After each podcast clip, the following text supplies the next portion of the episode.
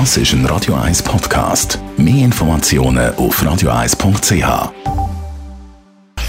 Sprechstunde auf Radio 1, präsentiert von der Dr. Andres Apotheke Stadtlaufen. Pflanzliches Wissen aus der eigenen Produktion bei Sportverletzungen, Blasenentzündung und Energiemangel. Im Fokus unser Herz sind wir am Montag nach dem 10 Da besprechen wir verschiedene Aspekte rund um unser Herz. Und in diesem Zusammenhang, heute reden wir über das Vorhofflimmern, Herzrhythmusstörungen.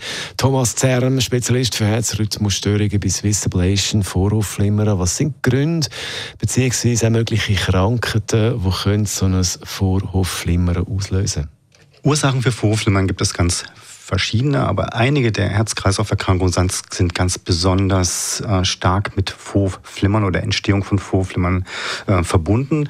Dazu gehört garantiert als Nummer eins Feind für das Vorflimmern die arterielle Hypertonie also der Bluthochdruck, der langjährige Bluthochdruck, der schlecht eingestellte Bluthochdruck dazu.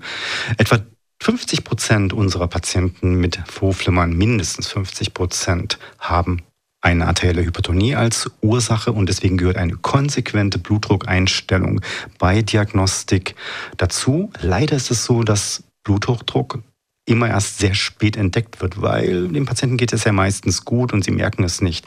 Wird eher zufällig entdeckt bei einer Routineuntersuchung oder wenn dann doch mal Symptome wie Kopfschmerzen, Schwindel oder so auftreten, dann kommt es dazu, dass man diesen Blutdruck entdeckt und oft ist leider dieser Zeitpunkt schon ein kleines bisschen spät, denn die Veränderungen am Herzen sind in den meisten Fällen schon vorhanden und können dann später auch zu Vorflimmern führen.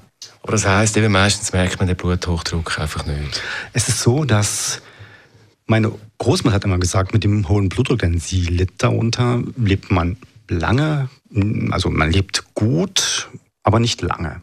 Während man mit einem niedrigen Blutdruck zwar lange lebt, aber schlecht.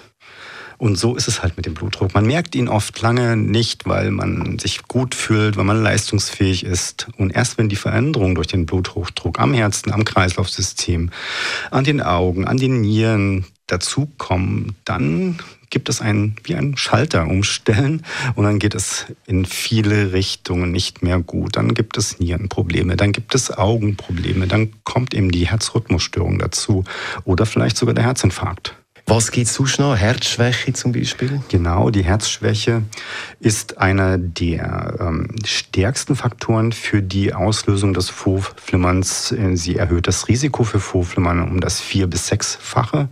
Deswegen sind Patienten mit ähm, Vorflimmern oft auch Patienten mit einer bekannten Herzschwäche und deswegen heißt es auch diese Herzerkrankung sollte konsequent und mit den modernsten Methoden, mit den modernsten Medikamenten frühzeitig behandelt werden. Neben dem Bluthochdruck, Herzschwäche, gibt es sonst noch etwas, das da ein Auslöser sein Diabetes beispielsweise ist eine der chronischen Erkrankungen, die letztendlich über Gefäßveränderungen am Herzen, am Herz-Kreislauf-System auch zu Vorflimmern führen.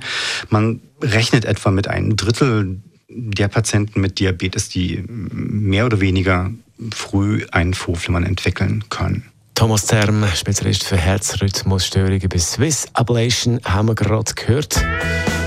Zum Thema Vorhofflimmer und Auslöser. Sprechstunde.